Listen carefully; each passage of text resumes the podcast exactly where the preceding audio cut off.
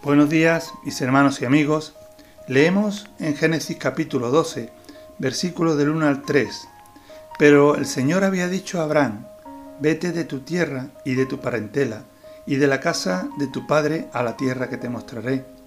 Y haré de ti una nación grande, y te bendeciré, y engrandeceré tu nombre, y serás bendición.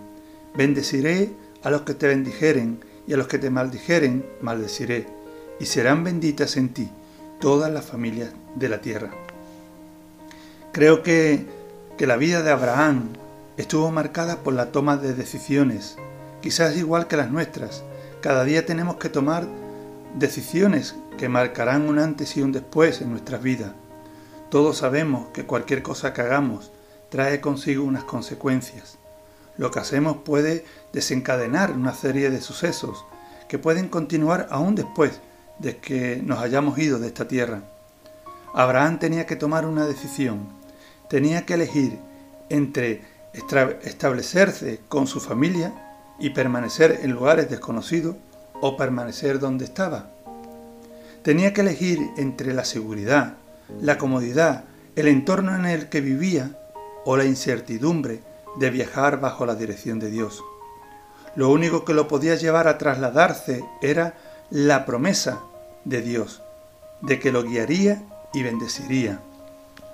En mi vida he tomado decisiones equivocadas que me han llevado a sufrir las consecuencias y creo que a, ti te ha pasado prácticamente lo mismo.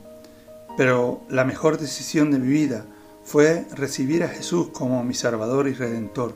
Y soy consciente que aunque esto me haya traído a veces consecuencias desagradables, sé que las consecuencias finales serán las que me promete Dios en su palabra, bendiciones eternas.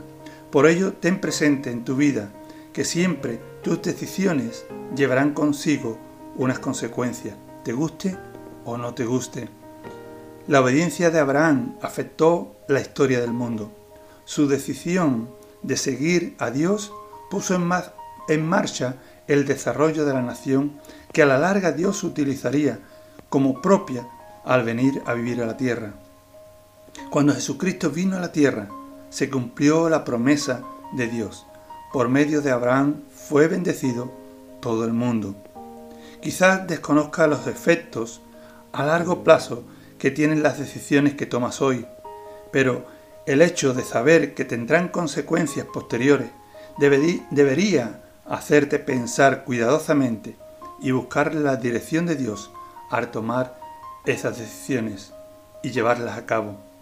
Por ello, hermano y amigo, en esta mañana busca la opinión y consejo de Dios antes de tomar decisiones. Tomemos las decisiones correctas en los desafíos de esta vida, de tal manera que nuestra relación con Dios sea fortalecida y que tu decisión, hermano, en este año sea seguir a Dios en sus caminos. Que Dios te bendiga.